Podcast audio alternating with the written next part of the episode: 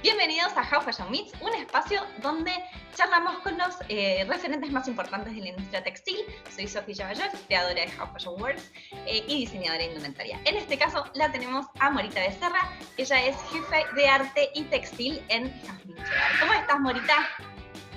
Hola, Sofía, muchas gracias. Estoy muy bien. Muchas gracias por invitarme, eh, por convocarme. La verdad es que estoy re contenta de, que nos hayamos encontrado en este espacio.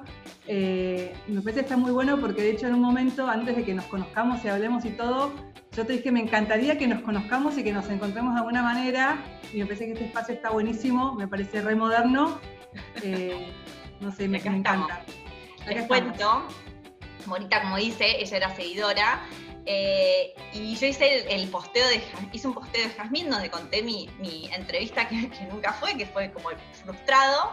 Y, nada, y ahí quedó. Y ella me empezó a contactar, porque yo había puesto, había hablado de marcha, que había, que había dejado un, recuerdo importante en mi vida, digamos.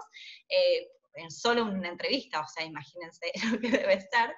Eh, y ella la, contactó, le dijo, le conté, bueno, gracias a ella arrancaron los meets ella fue nuestro vínculo con Claudio y después también nos presentó a Clara Forno, la exdirectora de, de Rapsodia, y bueno, y ahora está ella acá. Dije, obvio, la tenemos que invitar. Bueno, Morita, contame un poquito, eh, ¿cómo empezaste? ¿Cómo arrancaste? ¿Sos diseñadora? ¿Qué hiciste? ¿Cómo, fue tu experiencia? Bueno, les cuento un poco de mí. Eh, en realidad no empecé como diseñadora, yo quería ser veterinaria, quería ser bióloga marina en realidad, eh, y entre la biología marina, la veterinaria y hasta la psicología, hice CBC fallidos en, en, distintas ocasiones en los que una vez dije, bueno, basta. Después de la tercera vez que dije, no le estoy pegando con la carrera que quiero, dije, lo otro que me encanta es el diseño de indumentaria, pero no tenía ni idea de qué se trataba y dije, quiero adentrarme un poco más antes de meterme de nuevo de lleno en una cosa.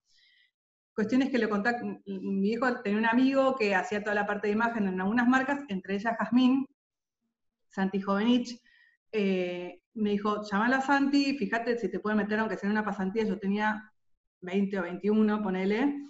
Eh, nada, me contacta con Jazmín, yo en, mi cuarto tenía unos, unos pósters pegados de Jazmín Chevar, de una entrevista que le habían hecho en él, que a ella le gustaban, no sé, unos corpinos de Caro Core, me acuerdo, Gris Melange, o un perfume, o unas cosas, y que eran todas las cosas que me gustaban a mí, y aparte me encantaba lo que hacía, entonces era como, wow.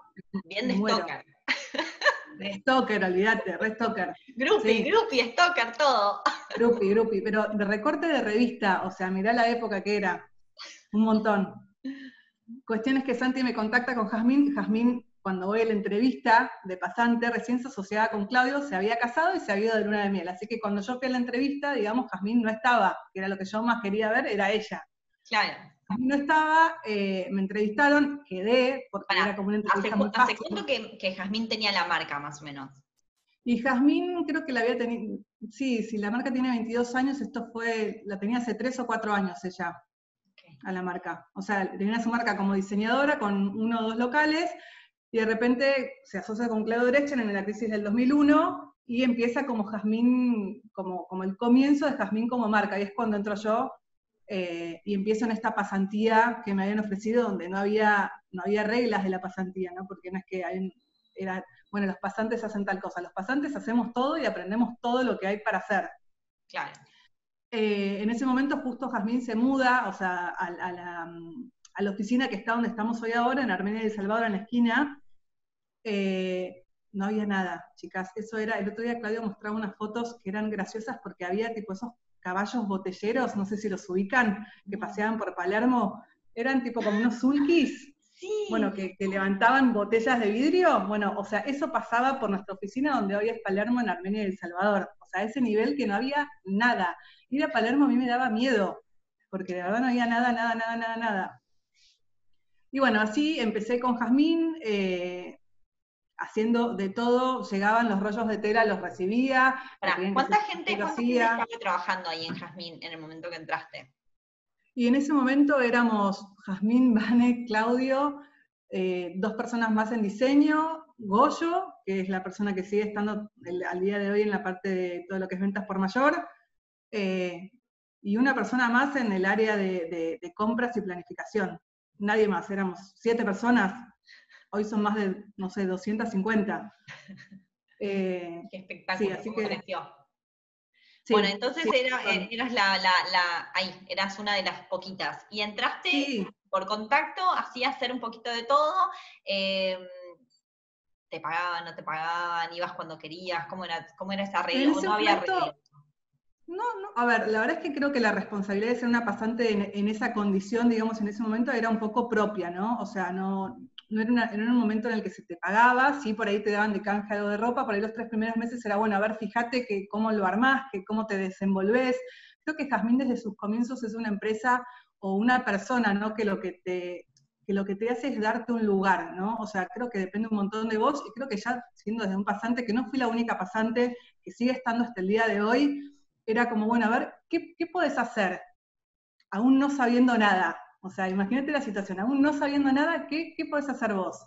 Claro, porque encima, eh, aparte vos habías entrado como pasante y no habías estudiado. Estabas, no, yo estaba empezando, no, estaba empezando de nuevo un CBC. Después yo me cambié a ORT, pero estaba empezando de nuevo un CBC. O sea que no sabía nada de nada, de nada. Ok. Y después también, eh, mientras hablamos, quiero que me cuentes cómo es eso de, cómo, cómo, te resultó a vos trabajar y estudiar al mismo tiempo. Que es otro tema, ¿no? Dale, otro tema. Bien. Bueno, entonces entraste y, hacías de todo. ¿Cargabas rollos de tela? Cargaba rollos de telas, servía café, iba a comprar una medialuna de esquina si me lo pedía, eh, me sentaba a hacer una ficha técnica con Jazmín, elegíamos colores que en ese momento yo flasheaba porque me sentía más cómoda haciendo como una media luna que eligiendo colores para una colección porque me parecía como, nunca lo he hecho en mi vida y recién estaba empezando a estudiar, entonces era como un flash. Claro. Sí, hacía de todo.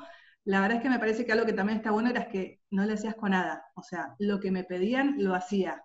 No es que decían, no, yo esto mejor no lo hago porque no sé qué. Creo que hay que animarse y hacer cualquier cosa. Y, de todo se aprende. y si no sabías tenías, me imagino que algunas cosas te daban un poco de miedo, porque no, por el no saber decir a ver si puedo llegar a cumplir o no, ¿cómo, enfrentabas el miedo y lo hacías igual, no importa? Sí, me mandé miles, Sofía, pero miles, miles, miles, o sea, obvio. Es que cuando uno no sabe y tiene que aprender, y también somos, éramos pocos, si no era una empresa armada, digamos, todos nos estábamos armando en esa empresa, más allá de que Claudio ya había tenido obviamente Caro Cuore, como ya saben, Vitamina, Jazmín eh, tenía su marca, no tenía una empresa o sea, entonces era como muy distinto, ¿no? No había como reglas o, no sé, historia, ¿no? De una empresa. Era como, todos lo estábamos armando en ese momento. Creo que eso era lo copado también. Em, y sí, me daba un montón de miedo. Todos los días me daba miedo. Todo lo que podía llegar. Es como que a veces cuando uno es muy joven, me parece que hay cosas que no te dan miedo porque como que no las pensás, ubicás como, como que te mandás, y creo que eso era un poco de lo que pasaba en ese momento, ¿no? Pero sí, obvio, después cuando vos veías el resultado de las cosas que hacías o, no sé, o ese tipo de cosas, era como que decís, uh, por ahí ahí te da más miedo. En el momento era como que uno se mandaba, no sé, bueno, compré mal, no sé, 40.000 remaches que todavía me lo acuerdo acá, Ay, los compré mal. Contá cómo, no, contá anécdota, me divierte de las cosas que has hecho mal, por favor. No, mira, no me la acuerdo exactamente, pero me acuerdo mucho de la cagada, pero, pero mucho. O sea, se ve que fue muy, muy malo. Creo que hubo un tema con los tiempos, algo como que yo no entendía nada. Entonces, para mí los tiempos no tenían, no tenían tiempo. Claro. O sea, que vos me digas, hay que comprar esto ya, por ahí para mí era dentro de cinco días, o por ahí pasaban tres meses y no lo hacía. Y como nadie te estaba controlando, digamos, porque estábamos todos en la nuestra, por ahí un día me acuerdo que compré muy tarde o mandé a elegir, porque en ese momento todos comprábamos, todos elegíamos, todos hacíamos todo, un lote de remaches de Apolos, me acuerdo, eh, y me acuerdo hoy de la cagada de pedos que me dieron que fue muy grande, me acuerdo dónde estaba parada, quién me lo decía y todo, pero bueno, también de eso vas aprendiendo, o sea, creo que lo que está bueno es como mandarse, hacer, eh, preguntar, y si no, aprender del error también. Sí, bien, bien. Bueno, entonces, ¿y cómo fuiste escalando de a poquito? O sea, después de ahí, de pasante, ¿qué, hiciste? Bueno, después de pasante, eh, a, los tres meses más o menos que yo entré, entró otra chica que, era que estaba estudiando diseño también, eh, que hoy sigue trabajando con Jazmín. Es una pieza muy importante de, la compañía realmente. Eh, y ella tenía como que ya la veías entrar y como que tenía una cosa magnética y especial y y te llamaba la atención por su look, ¿no? Y como que ella al toque ya te das cuenta que dibujaba y todo. Yo no dibujaba nada, yo era como mucho más tímida en ese sentido, o sea, como que era poco menos creativa, digamos, lo que ella ya se veía como solamente por su look. Entonces ella quedó como en la parte de diseño y a mí como que me tomó el área de planificación, abastecimiento y compras. Y en ese momento también se hacía de todo. O sea, yo en ese área aprendí cosas que por ahí como diseñadora uno no se imagina que va a pasar o que, o que te pueden formar, ¿no? Porque ser diseñadora no es solamente hago ropa. O sea, para ser diseñadora me parece que lo, lo más grosso es entender del negocio, ¿no? Y está en la parte de compras, eh, telas, avíos, sí. Perdón, estaba, estaba, pensando mientras me decías eso que eh, yo sufrí la facultad con el tema de dibujo, pero la sufrí. Me las arreglé más o menos, pero yo soy cero dibujando, soy re buena haciendo geometrales, pero soy malísima dibujando, no sé por qué en la compu me salen bien. Eh, Manuel Sada hace un espanto. Y es esto de decir como que, bueno, no solamente tenés que diseñar, sentarte, dibujar y diseñar. Yo hice toda mi carrera haciendo desarrollo. Vos hiciste desde la parte de planificación, compras, abastecimiento, todo eso, ¿no? Sí. Y también eh, te pasó lo mismo, que odiabas dibujar en la facultad, o dentro de todo te llevas bien. No, a mí lo que me pasaba es que no me gustaba cómo dibujaba y quería dibujar de otra manera. O sea, por ahí otra persona me decía, ay, está buenísimo lo que estás haciendo, pero a mí no me gustaba, entonces me pasaba como vos, por ahí me sentía mucho más cómoda dibujando en la compu. En la compu te hacía maravillas, pero a mano no me salía como lo que yo esperaba que me saliera. eso era lo que me pasaba, ¿entendés? No es que no dibujaba, yo por ahí dibujaba, pero no esperaba, o sea, no me gustaba lo que yo veía que me salía. Sí, y eso al principio es súper frustrante en la facultad. Uy, re, porque vos es tipo, no, tenés que diseñar, diseñar. No, no tenés que diseñar, no tienen que diseñar. No, no, no, solamente, o sea, no solamente, me parece que, hay un montón de, sectores o, maneras de formarse y de encontrar también lo que te gusta, porque hay un montón de cosas que hacer siendo diseñadora indumentaria. Y esto, por ejemplo, en lo que yo empecé a hacer, es una forma, o sea, por ahí hay diseñadoras más creativas, hay diseñadoras más eh, numéricas, hay diseñadoras que se ocupan más con determinado tipo de cosas, y eso también está bueno, porque es un aporte, me parece, a la industria que no, todas las que estudian diseño tienen que ponerse a diseñar. No, totalmente. Yo soy, por ejemplo, mucho más organizada, entonces a mí en la parte de, de, ¿cómo se llama?, de desarrollo, de seguimiento y todo eso, a mí me va bastante bien porque, porque me gusta mucho Son perfiles. Claro, son perfiles, exacto. Si, si diseñas y dibujás, está buenísimo, perfecto, pero si no, está buenísimo también tenés tu lugar, no se preocupen. Claro. Eh, obvio, obvio. Bueno, y vos entraste entonces en la parte de compras y abastecimiento. Sí, y planificación. O sea, teníamos que, no sé, con, la persona que en ese momento era mi jefe, teníamos que ir a los talleres, saber lo que pasaba en los talleres, hacer las compras de las telas y todos los avíos. Eh, otras tareas que me tocaban, me acuerdo que era yo hacer como toda la, juntada de los avíos que iban a los talleres, ¿no? O sea, yo me ponía a contar las etiquetas, los botones, eh, no sé, los pins, todas las cosas que llevaban una prenda, como que yo me tenía que encargar de que eso le llegara a un taller. Y eso también es una responsabilidad. Que yo lo, he hecho, lo he hecho también. Es, parte del laburo. Bien. Sí. y más si, empezás en una empresa chica, que eran siete claro. ustedes. Exacto, exactamente. Perfecto. Sí, contá, contá que te reinterrumpo, perdón. No, a mí me gusta que me preguntes, no me gusta hablar sola, así que vos pregúntame. bueno, me bien, encanta. bien.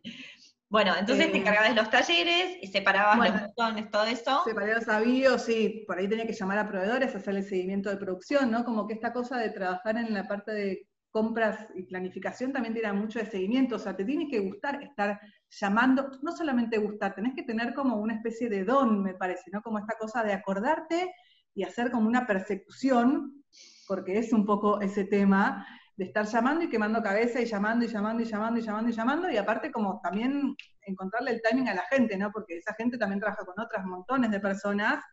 Eh, y tampoco podés romperle la cabeza porque si no te va a dejar de contestar y tampoco, no, claro. no vas a llegar a tu fin. Y a ver si te pasa algo que me pasaba a mí bastante cuando recién arranqué y, no, no, tenía ni idea de nada, básicamente, como vos. Eh, me pasaba esto de tenía que llamar a los proveedores no sabía ni qué preguntarles ni nada. Me daba vergüenza, me daba vergüenza. O sea, ese nivel. Me daba vergüenza ese nivel porque por ahí me hacían preguntas o me decían cosas que yo no sabía responder tampoco. Claro. me pasaba un montón. Me pasaba un montón. A mí me pasaba eso y, un día decidí blanquear que no sé nada. Entonces, no, sé, perdón, no entiendo. ¿Me explicas un poquito cómo es? A mí me costó, a mí me costó un poco como, como sentir que podía decir que no entendía.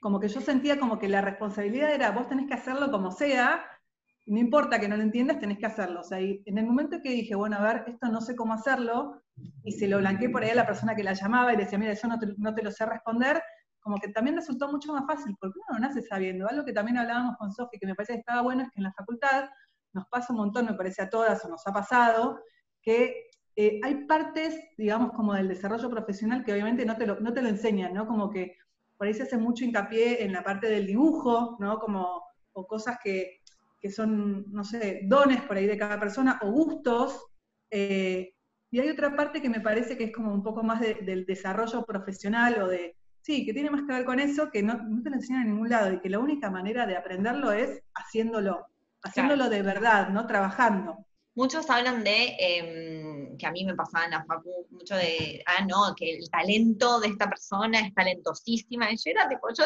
cero talentosa, o sea, no había nada, no era que dibujaba y todo tipo al revés, era tipo, no lo muestro porque me da mucha vergüenza, pero, pero es esto, es decir, bueno, pero pará, mi fuerte está en otro lado, en, hacer el seguimiento perfecto, y está buenísimo y todo eso, la parte de desarrollo, seguimiento, no te lo enseñan, manejo de talleres, no te lo enseñan en la facu. No. Em, y, entonces, nada, está vinculado con lo que veníamos hablando, ¿no? De, de, de, como que no se sientan mal si no tienen talento, no está mal no tener talento, es normal. No, pará, quiero, quiero corregir algo que estás diciendo. El talento puede estar en otro montón de lugares, no tiene que ver con que sepas dibujar. El talento puede ser que seas una excelente desarrollista. Eso es un talento. O sea, la persona que es una creativa no tiene tu talento, Sofía. Claro, no, totalmente, tal cual, es así, es así. Lo que pasa que en la facultad solamente el talento es el que dibuja bien y que diseña bien. Pero porque tampoco hacen foco en la parte de desarrollo, de seguimiento, de manejo de talleres, de, vincular, ¿viste? De, la parte por ahí más social, ¿no? Claro, eh, tal cual contacto con proveedores, es esto, tipo, llamar, bueno, y llamaba, ¿y qué pregunto? Yo Y, en las reuniones, y en las reuniones con, los textiles, o sea, cuando a mí me decían, vos miralo y elegí, yo decía, ¿qué tengo que elegir? ¿Qué es lo que tengo que elegir? Porque a diferencia por ahí de otras marcas, me parece, ¿no? Como que en Jazmín siempre lo que se usó fue, bueno, a ver, busquemos cosas que nos gusten y nos inspiren, en vez de, voy a pensar en el pantalón de moda y quiero comprar la tela para ese pantalón como que el, proceso de diseño, desde el comienzo, ¿no? Eh, es al revés en Jazmín. O sea, quiero, quiero que algo me inspire para después hacer una cosa que me cope. Porque no es que estamos siguiendo la moda. Mi escuela tiene que ver con eso, digamos. O sea, no sigamos la moda, sigamos algo que nos dispare otra cosa. Buscar un disparador de algo que te cope hacer. Claro, vos recién empezando, ¿qué te va a disparar qué? Claro, ¿qué me va a disparar qué? O sea, yo voy a mirar estas telas y no voy a entender ni para qué se usan. O sea, la verdad es que me pasaba un poco eso también. bueno, porque a mí me pasaba en la facultad que, era tipo, dale, buenísimo, ¿no? Sí, este es el, Panamá, este es el tafetán, buenísimo. Y después entré a trabajar y digo, bueno, hay que hacer una camisa. Claro. ¿Con qué hago la camisa? No tengo ni idea con qué hace una camisa, con qué tela, qué, tengo que pedir, digamos, ¿no? o remera, o no, ¿con qué se hace la qué tela es para la remera? O sea, claro. Sí, de punto, pero hasta ahí sabía. Claro, Sí, por ahí no diferencias un flamé de un jersey o un jersey 31 de un 41, o sea, son cosas que vas aprendiendo también más específicas, me parece, con el, con, nada, con el trabajo. O sea, lo más importante me parece en ese sentido. me parece súper importante estudiar, pero también me parece re importante eh, esto que, me preguntaba antes Sofi, no sé si Sofi me estoy adelantando lo que ya me vas a preguntar después, pero esta cosa de cómo era trabajar y estudiar a la misma vez. Sí, eh, contame. ¿Cómo bueno, ¿Cómo lo hice? Lo hice con un montón de esfuerzo. La verdad es que es un montón de esfuerzo, pues yo trabajaba ahí ya cuando empecé, o sea, cuando ya estaba, cuando empecé, que estaba en, la UBA, después yo me pasé a la ORT. Sí. alguien preguntaba recién cuál es tu escuela, estudié diseño indumentaria en ORT. Em, ¿Qué tal es la Me parece que la carrera ahora cerró. A mí lo que me copaba de ese momento es que tenía los horarios muy ordenaditos. Bueno, cuestiones que, que, nada, con muchísimo esfuerzo, pues yo trabajaba de 10 de la mañana a 6 de la tarde y a las 6 de la tarde me iba a, a Ort, y estudiaba hasta las 12 de la noche, ahí, 11, 11 y media de la noche creo que eran los horarios, pero era de lunes a jueves, eso era lo que me copaba también, que tenía ah. carga horaria de lunes a jueves, y eso me cerraba un montón porque si no, bueno, con muchísimo esfuerzo, una carga horaria muy grande, o sea, estaba afuera de mi casa, yo ya vivía sola en ese momento, o sea, yo me fui a vivir sola a los 22 o 23, fue la, fui la primera de mis amigas que se fue a vivir sola, entonces vivía sola, trabajaba y estudiaba y me creía un millón, porque encima cuando estudiaba yo ya estaba trabajando en toda esta parte que te contaba de compras, planificación y abastecimiento. Pero además trabajás en Jazmín. Trabajaba en Jazmín y era un flash. O sea, yo me creía, de verdad, en ese sentido, era como que sentía que tenía una, información que el resto de mis compañeros no tenían. Eh, y que, o sea, y más allá de esta cosa de que por ahí no me gustaba dibujar, me mandaba como sea con ese tema, pero tenía un backup de cosas que por ahí en otro no entendía. O sea, yo por ahí ya en esa época diferenciaba que era un poplín de una sarga, de una gabardina, de un twill. Claro. Entonces como que por ahí, ahí yo tenía, o tenía cosas como mucho más fáciles. O sea, fue un montón de esfuerzo, pero tenía cosas mucho más fáciles de alcance. O sea, conseguía mucho, mucho más rápido por ahí telas que otros. Eh, o, datos, ¿no? Cuando me acuerdo que tenía que armar fichas técnicas de dónde, cuál era el proveedor, de dónde lo sacaba, de dónde lo podía comprar. Como que eso fue algo más fácil para mí en ese sentido. Bien. Em, y, para, y, cómo hacías con las entregas? Porque mm. trabajas todo el día. ¿Cómo hacías con las entregas? libre? Sí, y no, me acuerdo de tomar Coca-Cola con aspirinas. Me acuerdo mucho de esa situación. Coca-Cola y aspirinas no se lo recomiendo a nadie, pero sí, era no dormir. O sea, no dormir y siempre, igual, viste que, no sé, creo que trabajes o no trabajes, llegás como al filo, o sea, nunca llegás como con tiempo. Nunca. Nunca estás como, ay, me sobraron, me sobró una semana para la entrega, listo, estoy así. No sé, ah, creo que con trabajo, sin trabajo, todos llegamos en ese momento muy, muy eh, en, el final de la entrega. Eh, mi marido me, hablaba hace, hace, poco, hace poco no, bueno, cuando lo conocí me dice, no, bueno, porque yo nunca pude hacer una noche heroica. ¿Qué es una noche heroica? No, eso que seguro hiciste vos, me dice, claro, estar despierto toda la noche. Ah, pero todos los días, le digo, olvídate. Claro. Noches heroicas. Igual, ¿eh? O sea, ¿sabes qué pasa? Creo que, cuando estudias algo que te gusta, y encima por ahí tenía compañeras que, y amigas, ¿no? Que, me, que en ese momento también estudiaban conmigo, creo que más allá del esfuerzo que es no dormir, o sea, y un montón de cosas, como que está bueno, me parece que es una experiencia que está buena de vivir. me parece como algo re lindo. Igual cuando estás en la carrera, a mí me pasaba que ya estaba harta, que no podés salir. Yo me llevaba, yo me llevaba a los preboliches con mis amigas, me llevaba y me ponía a dibujar ahí, ponerle, o a pintar, o lo que tenía que hacer, y les mandaba a recortar a mis amigas mientras estábamos ahí en preboliches, o sea, cualquiera. Ah. Para salir, porque si no, no salía. Entonces, nada, es como se hace un poco densa a veces la carrera, sobre todo en la mitad.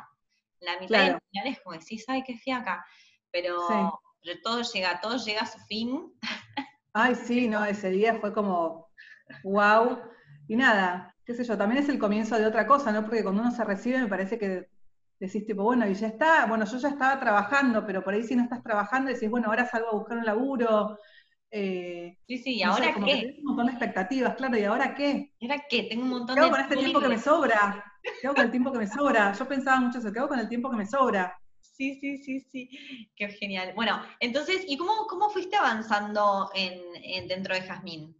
Bueno, la verdad es que en ese sentido, cuando yo entré, como, les contaba, era una empresa como en, pleno, en plena creación, ¿no? O sea, era una empresa que se estaba creando. Jazmín era una diseñadora y tenía su proyecto, pero esta era una empresa en pleno crecimiento. Entonces, eh, creo que yo fui creciendo un poco con, con todo eso que iba pasando y también me pasaba que Ah, cuando me recibí me pasó algo muy importante, les voy a contar.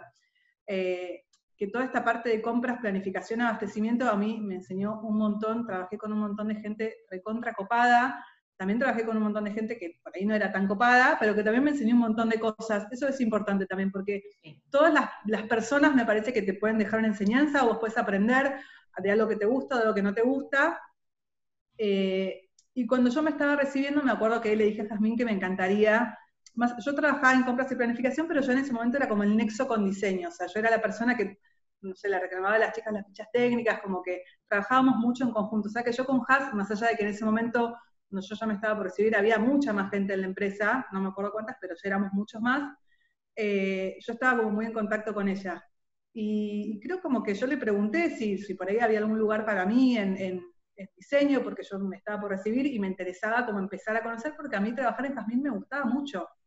Eh, y creo que es algo que nos, que, a todas las personas, o sea, más de las 200 personas que trabajamos en la compañía, de todas las áreas, si hay algo que, tenemos en común es que nos gusta lo que hacemos. Te juro que todas las áreas de la empresa, todas las personas que vos les preguntás, les gusta trabajar en Jazmín porque les gusta lo que hacen. Es como re loco. ¿Es tan bueno trabajar en, en Jazmín como, como uno piensa? Yo me imagino que es espectacular. No, Sofi, te juro que no. Es más bueno de lo que uno cree para mí. no, pero de verdad, eh, no sé, es una empresa que tiene obviamente un montón de pros y contras, pero creo que, también está en uno eh, ser como un colador, ¿no? Como decir, bueno, a ver, tipo, lo malo por ahí, no sé, lo, lo mido de esta forma y lo bueno me lo tomo para, hacer otra.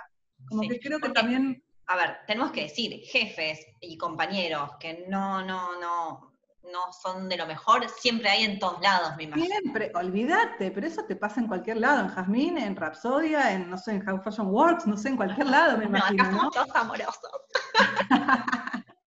no, pero eso, pero sin duda, y de esas personas es también de las que uno más tiene que, no sé si de las que más tiene que aprender, pero de las que también tiene que aprender. Mira, acá dice una de mis mejores experiencias laboral que vendedora en Jasmine Corta. Es que te juro que es así, o sea, la gente que trabaja en Jasmine está recopada con su trabajo, o sea, sea el puesto que tenga. Qué bueno. Em, perdón, volviendo al, tema, al tema anterior, una, una seguidora me dijo, porque a mí me cuentan muchas experiencias generalmente malas, em, como que se descargan conmigo, yo las escucho, y me dijo, no, tuve una experiencia re fea con mi jefe, qué sé yo, pero ¿sabes qué? Aprendí el tipo de jefe que yo no quiero ser. Eso es un aprendizaje que está buenísimo. Sí, sí, obvio, obvio, obvio. También hay veces que, nada, el rubro de, la industria de, la indumentaria o de la moda, ¿no? Como que creo que tiene un montón de matices, porque acá, en Argentina, digo, y en todas partes del mundo, hay mucho negocio en donde una cosa es hacer ropa y otra cosa es hacer colecciones o moda o propuestas, ¿no? O sea, no es lo mismo. O sea, yo creo que hay un montón de gente que también eh, siente la indumentaria como un negocio sin alma, no sé cómo explicarlo. Sí, eh, frívolo. No, no, no, no, lo siento como frívolo, lo siento como un negocio que da lo mismo si hago, si hago ropa o hago, no sé, zapatillas, no sé, computadoras, ¿entendés? Como que te da lo mismo porque total es un negocio. Y creo que por ahí en, ese sentido eh, es, es en los lugares en donde por ahí uno de repente se encuentra con experiencias más negativas, ¿no?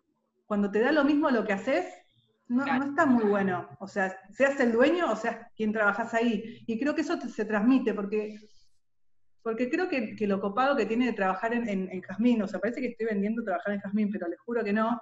No hace falta que lo vendas, ¿eh? Todos quieren trabajar. Mañana la chica de recursos humanos va a recibir 10 millones de CVs. Pobre. Bueno, contá, contá. No, es que, es que tiene que ver con que tengas pasión por lo que haces. O sea, ¿Te gusta lo que haces o no te gusta lo que haces? ¿Y te da lo mismo o no te da lo mismo? Esa es una gran diferencia. Es una gran diferencia.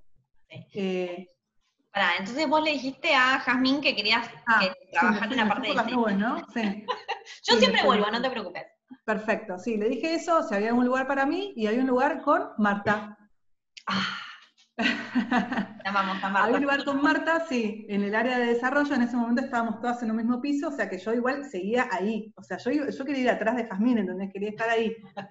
estábamos todas en el mismo piso y, nada, empecé a laburar con Marta, empecé en, el área de desarrollo, eh, a hacer fichas técnicas, a hacer seguimiento de muestras, eh, un poco como lo mismo que, no, no lo mismo que venía haciendo, pero era un poco como el seguimiento y el desarrollo de toda la parte de diseño, ¿no? Y, ahí empecé a ver que esa, eh, en ese área, digamos, también había una persona que compraba telas, pero que a todo el mundo le da una fiaca que no te das una idea, Sofía. O sea, era como, uy, tiene que comprar las telas. O sea, nos encanta elegirlas porque vemos cosas divinas, pero, uy, ¿quién se va a ocupar de este área que la verdad es que a todos les parece una fiaca? ¿Quién lo va a ordenar? ¿Quién lo va a, no sé, a, sí, a armar, digamos, ¿no? Porque era como, uy, e, ella, pasémosle todo a ella, digamos. Y como que ahí yo vi, un, y lo más copado de esto era que la persona esa tenía la posibilidad de viajar a París a una feria muy importante que se llama Premier Vision, que es la feria mundial, digamos, de, de, donde nacen, digamos, todas las colecciones del mundo, porque la verdad es que las personas que están en Premier Vision desarrollan las telas a los, a los diseñadores, a, las más grandes marcas del mundo, digamos, que trabajan como con la cabeza de Jazmín, ¿no? Como con esta cosa de, primero miro cosas que me inspiren y después pienso cómo va a ser la forma. Claro, espera, hay muchas cosas que tengo que decir ahí. Es como el internacional, más o menos. Es como el Emitex internacional, claro, pero que en vez de que sean proveedores solamente de un mismo país, como sucede acá en Argentina, son proveedores de todas partes del mundo. Y cada parte del mundo, digamos, tiene una expertise eh, en lo textil. Perfecto. Entonces, es como que si te dijera que el lugar está dividido por países. una cosa así. Eh, y entonces, vos estás hablando de esto, de, como que en Jazmín lo primero que hacen es buscar qué es lo, qué es lo que los inspira, digamos, ¿no? Como que no, no, parten de una tendencia. No, jamás, nunca. Bien. Obviamente nos tenemos que apletear a lo que pasa, pero de repente nos pasa que hacemos una moldería hace 10 años porque sentimos que es, que es, que es la moda de Jazmín, ¿entendés? O sea, no es que es algo que... Claro, Exacto. yo, a mí las tendencias no me gustan, la verdad que no, no. Em, sí me gusta mucho como, como eso, ¿no? El estilo, mantener tu, que, para mí es, bueno, nada, no sé. para mí es lo que tiene que ir, digamos, la tendencia de que hoy se usa amarillo y mañana no se usa, y la verdad, si te queda espantoso en amarillo, ¿para qué te lo vas a poner? ¿no? claro, tal cual, tal cual. No con tu marca, si, dice algo que no tiene nada que ver con, tu marca, ¿para qué lo vas a tener en tu colección? O sea, no sé, nada, yo soy tal cual. del estilo que de la tendencia, pero bueno, nada. Sí, tal cual. Bueno, buenísimo, entonces buscan inspiración. Bueno, para, sí, buscamos eso. Y, ese, puesto, digamos, el que, trabajaba con Marta, hacía como un poco esta cosa multitasking, ¿no? Tipo, bueno, hago una ficha técnica, sigo el desarrollo de una prenda, le preparo los avíos también para que vaya a hacerse la muestra, conozco la colección, empiezo a conocer la colección desde otro lado, digamos, en vez desde la producción, desde el desarrollo. Eh, y estaba como este como esta parte del puesto de, de, comprar las telas de esta cosa que yo te contaba como que daba fiaca, ¿no? No estaba como estructurado el área. Y, lo loco era que en realidad Jazmín, o sea, el 50% de su diseño es la tela, digamos, o sea, es, como, era como una parte muy importante de lo que Jazmín ofrecía, porque Jazmín, no sé, para mí como marca nació diciendo que para ella el lujo es un, buen calce y una buena tela. O sea, imagínate que eran las dos combinaciones, ¿no? Eh, y nada, como que empecé a ver, yo decía, ¿por qué todo el mundo le da fiaca? A mí me parece recopado, decía yo, ¿no? Como, ¿por qué eh, están todas como, uy, qué fiaca empezar a mirar las telas que tenemos que trajo alguna de Premier Visión? Y justo yo me iba de viaje, eh, me iba de viaje a Europa, más o menos lo hice coincidir con el momento donde era en esa feria, yo tenía una amiga que también trabajaba en Jazmín, que vivía en Europa, y le dije, yo quiero ir a la feria, y me lo voy a pagar yo. O sea, no voy a esperar a que nadie me diga que vaya, porque lo veo como re lejos, o sea, lo veía como la que iba a la feria era Jazmín, ¿entendés? Claro. No me iban a mandar a mí, era como imposible. Entonces dije, yo voy a ir por mi cuenta. Cuestiones que le propuse a Jazmín, dije, mira, yo me quiero ir de vacaciones a Europa, coincide con las, ferias, con las fechas de Premier Visión, ¿qué te parece si hacemos como que yo la visite eh, y de paso te traigo info y si te sirve, vemos como, como si esto puede seguir porque a mí me recoparía. El primer día que fui, Sofía, casi lloro, o sea, de que no entendía nada, no entendía. O sea, es Emitex para tres veces más grande. Encima me imagino que todos hablando francés. No, no, porque es una feria internacional, todo el mundo habla ah, en inglés. es una feria donde hay proveedores de todo el mundo y te diría que nadie habla francés. Ok, bien, bueno, por lo menos el lenguaje no era una traba. No, ah, no, todos hablan en inglés. Tenés que hablar inglés. Sí. Ok, bien. Eh, no, no, cuando llegué el primer día me desesperé, me desesperé porque yo, no entiendo cómo voy a encontrar cosas en este lugar tan grande, cómo se, cómo se hace para encontrar las cosas que Jazmín trae, pensaba, no entiendo cómo se hace. Y bueno, nada, ahí me metí, me metí, me metí, me metí. Pará, perdón, perdón, en el, viaje vos, vos te mandaste, pero eh, fue, bueno, ¿vas vos en vez de quien va siempre? O sea, ¿tenías esa responsabilidad o además también va a ir otra persona? Bueno, estaba otra persona que, trabajaba en Jazmín, que vivía en Europa y que como estaba, como vivía en París y la feria es en París, la mandaban esa persona, pero no era lo mismo, porque esa persona trabajaba freelance, ¿entendés? O sea, como que eh, conocía un montón la marca, porque trabajaba hace un montón de tiempo, que es esta persona que te cuento que sigue con nosotros, eh, pero no era lo mismo, ¿entendés? Porque ella tenía que mandar por FedEx todas las cosas que veía. En ese momento me acuerdo que recortábamos todo en un cuadernito y nos mandaban el cuaderno por FedEx. Era un, era un cuaderno así de gordo, lleno de pedacitos de telas la Biblia. Eh, vos perdías eso y perdías todo tu trabajo. De September Claro. Eh, y bueno, cuestiones que, nada, me empecé a mover como por, ese lugar, digamos, y era como, wow, qué copado que te guste ir a meterte en esos pasillos gigantes donde, tenés que hacer es buscar, buscar, buscar y buscar y encontrar cosas que sorprendan y que gusten y que se puedan comprar. Y en ese momento me acuerdo que nosotros compramos por ahí 30 metros de una tela. Y conseguir un proveedor que produce 300 y que te venda vos 30, ¿cómo vas a hacer? No sé, pero tenés que lograr. Y llevarlo a Argentina. y llevarlo a Argentina, claro, obvio.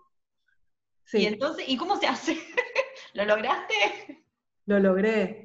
Sí, hay que hacer, o sea, obviamente tenés que conseguir los proveedores que se adecúen también a tu tipo de negocio, ¿no? Como que era el desafío de ese momento. Eh, y también me parece que algo que está bueno, la feria me vuelvo loca, eh, algo que está bueno me parece que es em, el lobby. O sea, uno también en este rubro me parece que lo que tiene que hacer es mucho contacto, hablar con la gente, relacionarse. Eh, eso es algo muy importante también. Me parece que en este rubro y en todos. Sí, vos, para, ¿vos seguís yendo a Premier? Sí, sí, sigo yendo. Desde esa vez, desde esa vez que me mandé ahí sola y me pagué el viaje, no paré de ir. Bien, te mandaron. Siempre te mandan. Bien, perfecto. Eh, y ahora estás recanchera. Y ahora me siento recanchera, olvídate. Es como que no voy ahora en septiembre porque no se hace la feria y me quiero morir. Es como que voy hace 10 años seguidos, dos veces por año, a Premier Visión en París, a Milano Única en Milán, eh, no sé, a todas las ferias que hay en Brasil que también están acá cerquita, que están buenísimas, eh, no sé, a pueblitos en Italia a buscarme, a treparme, a buscar rollitos de tela. Es lo que más me copa. Qué lindo. Em, escucha, y, contanos en París, ahí en Premier, ¿con quién te encontraste que decís, wow? Ay, eh, no sé, hay un, hay un actor muy famoso que tiene una marca que me encanta, que es John Malkovich.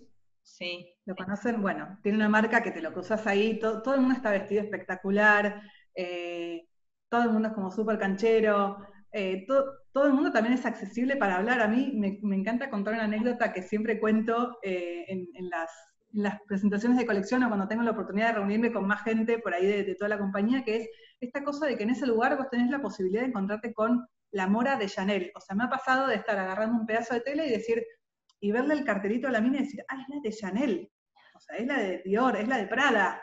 Espectacular. Eh, sí, está buenísimo. O que de repente, no sé, como que después de tantos años vas pegando buena onda con los proveedores y que me, que me diga mi proveedor indio, ah, ¿querés que te presente al de Alexander Wang que te quiere, que me preguntó, tipo, una cosa que vos estabas agarrando, a ver si pueden mirar la misma con vos? Sí, obvio, claro que sí. ¿Y qué se siente compartir esas telas con esos, no sé, esas marcas espectaculares? nada, y trabajar en una marca que utilice ese tipo de telas también, ¿no? Me imagino. Sí, sí, es, sí, Es una de las marcas de lujo de Argentina, Jazmín, por supuesto. Es un espectáculo. Sí, sí, sí, tal cual. Y bueno, creo que también esa es una de las cosas que también, no sé, te dan como ganas de, hacer o, la pasión, o no sé, creo que todas las que estudiamos diseño indumentaria creo que buscamos como una especie de belleza en algo, ¿no? Eh, creo que todas tenemos, todos tenemos gustos distintos y cada uno encuentra la belleza en diferentes cosas, o en lugares, o en, telas, o en dibujos, o en ropa, pero creo que todas las personas que estudiamos esto tenemos como una sensibilidad hacia lo bello, que, nada, tiene que ver con esta cosa que te decía, que a la gente que trabaja en Jazmín le gusta trabajar en Jazmín porque hacemos cosas lindas, ¿entendés? Cosas lindas que, son exitosas, que están buenas. hablando de eso, a mí me pasó em, que, por ejemplo, trabajé en varios lugares y al fin de cuentas terminé entendiendo que a mí no me importa tanto hacer algo, una prenda, un artículo que me guste mucho o que no me guste. Por ahí si no me gusta lo puedo hacer igual y no tengo problema. Pero sí o sí necesito trabajar con cosas de calidad. Eh, una tela que te raspe, por ejemplo, eso, eh, eso sí que no me gusta. pero, eso fue una cuestión de, de, buscar y de entender que eso es algo que a mí no me gusta, pero sí puedo hacer cosas que por ahí sí no me gusten no o, no ponerme, pero que la tela tiene que estar linda. Claro, es que, es que tiene que ver también un poco con, que nosotros, o sea, lo que, lo que hace nuestro negocio, digamos, en el que trabajamos es ofrecer un producto. Nosotros, vos hoy con How Fashion Works por ahí encontraste tu beta de dar un servicio, ¿no? Pero los que trabajamos en una marca de indumentaria lo que hacemos es ofrecer un producto. Entonces creo como que también uno tiene como una cosa de que, bueno, yo quiero ofrecer algo que esté bueno, o sea, ¿por qué te va a gustar hacer algo con un tejido que te raspe? O con un tejido de mala calidad que después sepas que eso no se vendió o que tus clientes están enojados porque te resultó malo. No, en realidad tiene que ver, para mí eso tiene que ver con otro tipo de negocios que eh, es más por precio, por cantidad, que por, eh, por calidad. O sea, claro. son diferentes modelos, por supuesto. Sí, sí, sí, tal cual. Eh, pero sí, yo decidí después que dije, cuando trabajé en una que no me gustaba la calidad, dije, oh no, claro. este es mi camino, porque no me siento bien yo, no me, gusta, no lo disfruto. Eh, claro, o hay veces que uno hace un balance entre la relación precio-calidad y decís, bueno, a ver, lo que yo ofrezco tiene que ver con, el precio que también va a tener, y como que eso también es un balance de encontrar eh, una belleza dentro de eso, ¿no? Claro, sí, sí, sí. sí. No sé. Bueno, y la parte de estampas, ¿qué onda? ¿Cómo, cómo agarraste eso? ¿Agarraste las telas? Ahí agarré las telas y nada, yo trabajaba codo a codo con, la persona que hacía como todas las estampas. Eh, y como que de repente un día, como éramos bastante amigas, eh, empezamos a hacer como los brainstormings juntas. O sea, nos sentábamos como a, a tirar ideas y a tirar ideas y armar y armar y armar y armar y armar y como que se armó un equipo copado, ¿no? Con eso, porque aparte lo hacíamos a la distancia, o sea, ella viviendo en París y yo viviendo en, Buenos Aires. Ah, Entonces era como charlar por teléfono y mandarnos fotos, o sea, y, armar cosas y empezar a pensar y que eso empezó a funcionar, ¿no? Como esta eh, una modalidad de trabajo, ¿no? O sea, que era un poco la que, la que Jazmín hacía antes que lo haga yo, obviamente, y que lo sigue haciendo conmigo. Eh, y, y quién es más dentro del equipo se animaban a hacerlo, porque por ejemplo yo hacía los brainstormings, pero no hacía ningún dibujo.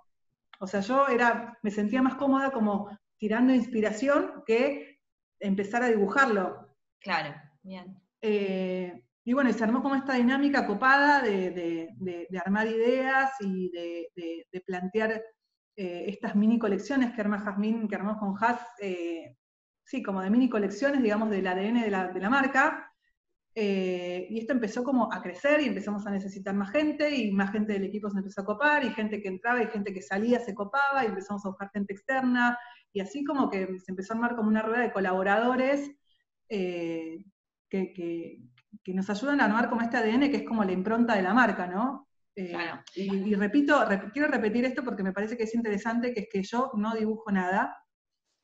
Buenísimo que lo digas. Sí, está bueno eso. Trabajamos con ilustradores freelance también, o sea... ¿Y qué, eh, ¿y qué, cuál es tu puesto hoy en día? ¿Qué es lo que haces en tu puesto día a día, por ejemplo?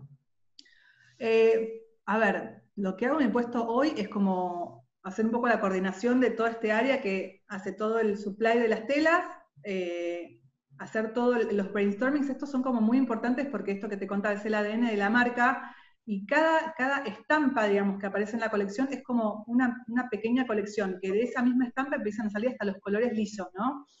Eh, como las familias, digamos. Es el, sí, sí, es como el alma de la marca, es como armar el comienzo de la colección. Ni siquiera empezamos empezando la colección con, las telas, nosotros empezamos viendo, o sea, qué, qué fotos traje de un viaje, o, o no sé, o artistas que nos gustan, no sé, del renacimiento, o sea, como, como un poco la parte más artística, por eso se llama arte y textil.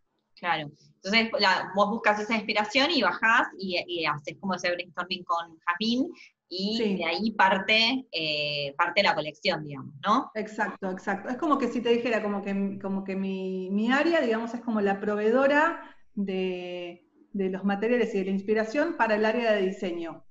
Perfecto, bien. Y haces esta búsqueda de los materiales, digamos. Este, exacto, exacto.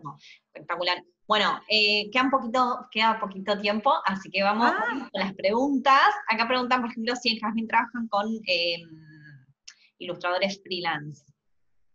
Sí, trabajamos con nuestro freelance, obvio, sí. A mí me encanta hacer research en Instagram de gente que está bueno, ya sea para el área de diseño, para el área de imagen, porque vieron que en Instagram también aparecen como muchos ilustradores que colaboran haciendo por ahí no cosas para ropa, pero sí cosas para redes. Me encanta, me encanta, me encanta que me manden cosas, me encanta que me ofrezcan, a mí me encanta ver, o sea, siempre estoy como copada con ver cosas. Bien, buenísimo, así que ya saben. Eh, vamos a la, a la parte de las preguntas, si querés, Morita, eh, preguntas que ya están haciendo. Preguntas, preguntas y respuestas. Sí. A ver, acá una pregunta.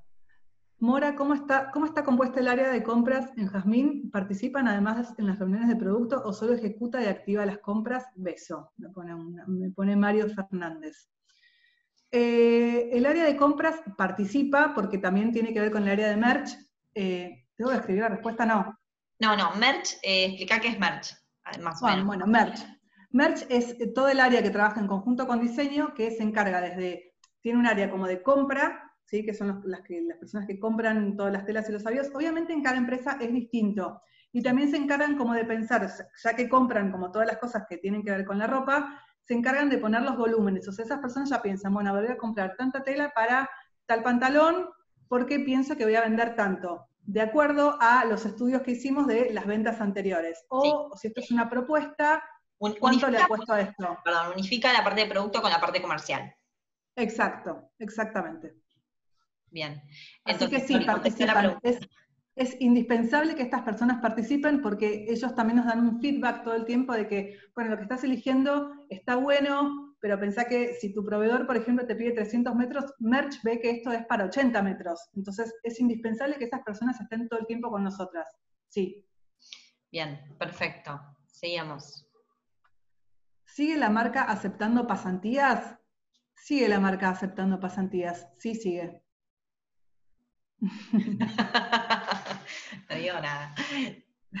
la otra, la otra está buena. Bueno, igual este es un momento un poco complicado, ¿no? Eh, para hacer una pasantía, porque estamos todos trabajando desde casa, o sea, Jazmín, el área de diseño sobre todo está trabajando desde, su casa, pero sí, obvio, eh, pasantías en imagen, pasantías en diseño, pasantías para recorrer un poco qué, qué, es toda la empresa, digamos, eso está bueno. Em, tienen un montón de, están con mucho laburo, o sea, ahorita quise hablar con vos un par de veces y era tipo, en. Sí, estamos con muchísimo laburo, con muchísimo laburo. Sí, la verdad que sí, porque aparte de que siempre estamos con un montón de laburo, en este momento de trabajo... Está eh, complicado.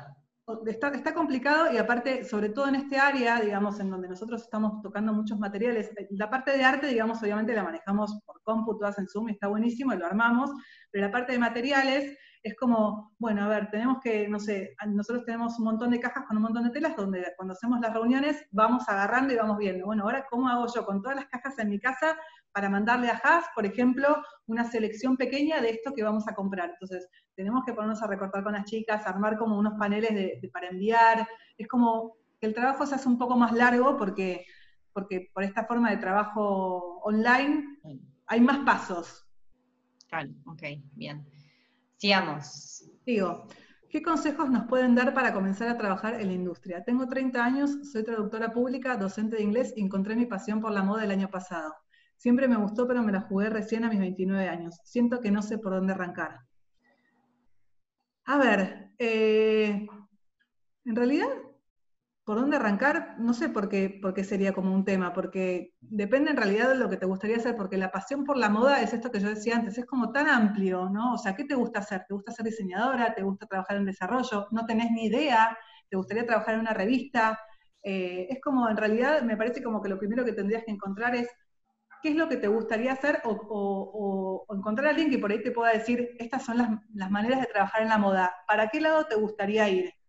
Bueno, yo desde acá, desde Fashion Works, tratamos un poco de esto, de, tratar de contar qué es lo que hace, pero que hace cada uno, de hecho hay posteos sobre los distintos puestos, pero muchas veces no, no es algo fijo lo que eh, hace un asistente en una marca, puede ser que en otra marca haga otras cosas, y una diseñadora lo mismo. Hay, hay empresas que no tienen parte de diseño directamente, o al revés, o sí. O que se eh, llaman de distintas maneras, no sé, desarrollo en Jazmín es una cosa y por ahí producto que Jazmín no existe en otra empresa es desarrollo. Claro, cual, sí, sí, Cual. Entonces es medio, también es medio difícil, pero bueno, la idea de todo esto es, justamente poder ayudarlos y acercarlos a ver eh, cómo se trabaja de adentro. Así que por ahí por acá, puedes sacar algo de información. Sí, obvio. No, y lo otro que, no sé, me pediste un consejo, eh, Flavia, Flavia, eh, es, que, es que por ahí te vas a tener que bancar el derecho de piso, porque una cosa es bancarte el derecho de cuando vos arrancás a los 20, 21, y otra cosa es por ahí bancártelo a los 30. Entonces, por ahí como que te vas a tener que poner un poco más paciente eh, en querer arrancar. Exacto, sí, sí, eso pasa. Bien, seguimos. Sigo. Camila pregunta, hola Mora, ¿cómo estás? ¿Sustentabilidad es parte de la agenda a futuro de Jazmín? Eh, hay algo que estoy contando últimamente en las charlas también con, todos los equipos que me parece súper importante, que hay veces que me da bronca, digamos, como que la sustentabilidad en la moda o en cualquier área, digamos, de consumo sea como una moda, ¿no? Eh, y creo que, que en Jazmín, así como me preguntás puntual en Jazmín, la sustentabilidad está desde el día cero, porque en, nuestro, en, nuestra, en, nuestra, en nuestra área, digamos que es la ropa, eh, lo opuesto a la sustentabilidad es un fast fashion. Y Jazmín no hace fast fashion, hace ropa eh, con tejidos de buena calidad, con confección de buena calidad y con, con un montón de premisas que, que, espera la marca para los productos que nosotros ofrecemos que tienen que ver con que sea completamente sustentable, porque vos no te compras una prenda de jazmín para usar y tirar. O sea, vos te compras una prenda de jazmín para que te dure un montón. Y eso me parece lo más sustentable que te puede ofrecer una marca. lo más sustentable. algo, parecido a eso dijo, dijo Claudio, y, es verdad que la sustentabilidad empieza por, por esto, hacer cosas que, duren. Eh, y esto, ya no seguir tendencias también ayuda a que sea como un básico que puedas repetir y que no pase nada y que está bien.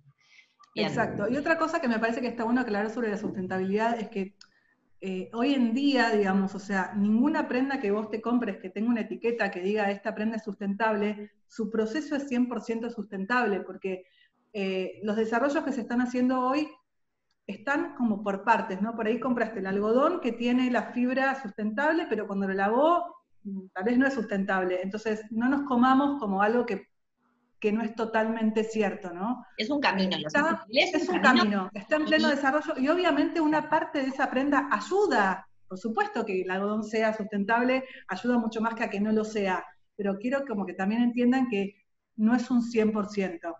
No, no, no, obvio, es un camino y, todavía Argentina no está preparada para ser 100% sustentable es no. pero bueno, por lo menos que es un camino y que, si vos compras en algún lugar sepas qué parte es la sustentable, qué parte es no la sustentable. Comunicar eso también está, está bueno y ayuda. Sí, está bueno, está bueno. Porque también pasa por, o sea, todo este cambio de la sustentabilidad, eso también pasa, me parece, por la transparencia de las empresas, ¿no? Eh, y de contar y, de ser sinceros y decir, no, obvio, 100% sustentables no podemos ser porque tampoco el mercado eh, eh, la industria nos ayuda a hacerlos, obvio, buscaremos la mejor manera, pero bueno, nada, que se entienda y no vender una cosa por otra. Bien. Exacto, una cosa que nada más antes de que se nos acabe el tiempo, vino una chica el año pasado, una chica que era muy capa de Alemania, a contarnos un poco sobre los procesos de sustentabilidad, porque eso también hacemos mucho, invitamos a gente a la compañía que nos cuente sobre cosas que van pasando en el mundo, una experta en sustentabilidad vino, eh, y yo me acuerdo que le pregunté, ¿por qué es tan caro? Porque los procesos sustentables son muy caros. Aparte ese es el tema, son caros. Ella nos contaba que, si no me equivoco, nos dijo que las fábricas donde se tejían, no sé, ese, tipo de textiles, tenían que limpiarse 70 veces antes de que puedan volver a producir un tejido. Eso significaba que esa empresa tenía que estar cerrada para que se pueda limpiar 70 veces. Eso es un costo muy alto que obviamente eh, incrementa como, como, cualquier producto que vos le pongas este, este proceso sustentable. Obvio, obvio, obvio. Bueno, la última pregunta, eh, Dale. Vamos, pues nos acaba el tiempo. Bueno, eh, a ver, ¿cómo se reestructuró en todo en momentos de pandemia en cuanto a talleres cerrados, insumos, demoras, etcétera? ¿Tuvieron que modificar algo en estrategia de diseño de producción? Por supuesto, por supuesto que tuvimos que, que cambiar 45 mil veces las estrategias de diseño, de producción, de insumos, eh, pero bueno, como les contaba antes, no sé, como que nadie sabía, nadie tenía experiencia en estas situaciones y, lo que también yo veo, y Claudio resalta cada vez que nos juntamos y todo, es como, no sé de dónde lo sacamos, pero todos nos pusimos a laburar de una manera eh, para que esto salga, para que en invierno podamos ir vendiendo, para que ahora podamos lanzar la colección de verano, para que podamos seguir con la colección de invierno 21 y para que hoy yo pueda seguir con Jazmín diseñando la colección de verano 21, o sea, con cuatro colecciones a la vez sí, se reestructuró, nos reestructuramos todos, creo que hay algo que manejamos todos que es un poco como la fortaleza y, las ganas también de, que este proyecto siga adelante, ¿no? Porque es un, nada, es un, algo copado. Creo que también tiene que ver con eso de que todos se sienten a gustos, eh, a gusto trabajando ahí, que es un buen lugar y claramente tiene un buen clima y hay un buen trato. Eh, me parece que también tiene que ver con eso, la, la, puesta de la camiseta en, en este momento. Exacto. De decir, listo, en esto lo, lo bancamos porque me vienen, me, tratan como corresponde, como corresponde. ¿eh? No me tratan bien, me tratan como corresponde. Em, digo esto porque en industria textil generalmente lo normal es el maltrato, lamentablemente. Entonces, entonces nada, es espectacular que traten bien, eh, pero es como corresponde, básicamente. Así que nada, pero bueno, también es, es, esta ida y vuelta, ¿entendés? Me tratan, me tratan bien, listo, yo respondo también bien porque es una empresa que me gusta y, y, y, la quiero ayudar a que, a que supere esta crisis que nos está Sí, obvio. Así que, bueno, Morita, muchas gracias por estar acá. Ay, me eh, encantó, me quedaría charlando ahora, Sofía. sí, viste, pero no, es una horita nomás. Es una horita. Después más adelante hacemos otra, hablando de otra. Dale. Dale. Buenísimo. Gracias a todos por participar. Gracias por acompañarnos. Eh, si les gustó, likeen, comenten y compártanselo a, todos los que crean que les va a interesar y no se olviden de seguirnos en Instagram How Fashion Works OK y nada, nos vemos en el próximo How Fashion Weeks. Gracias Morita, les mando un beso a todos. Chao. Nos vemos.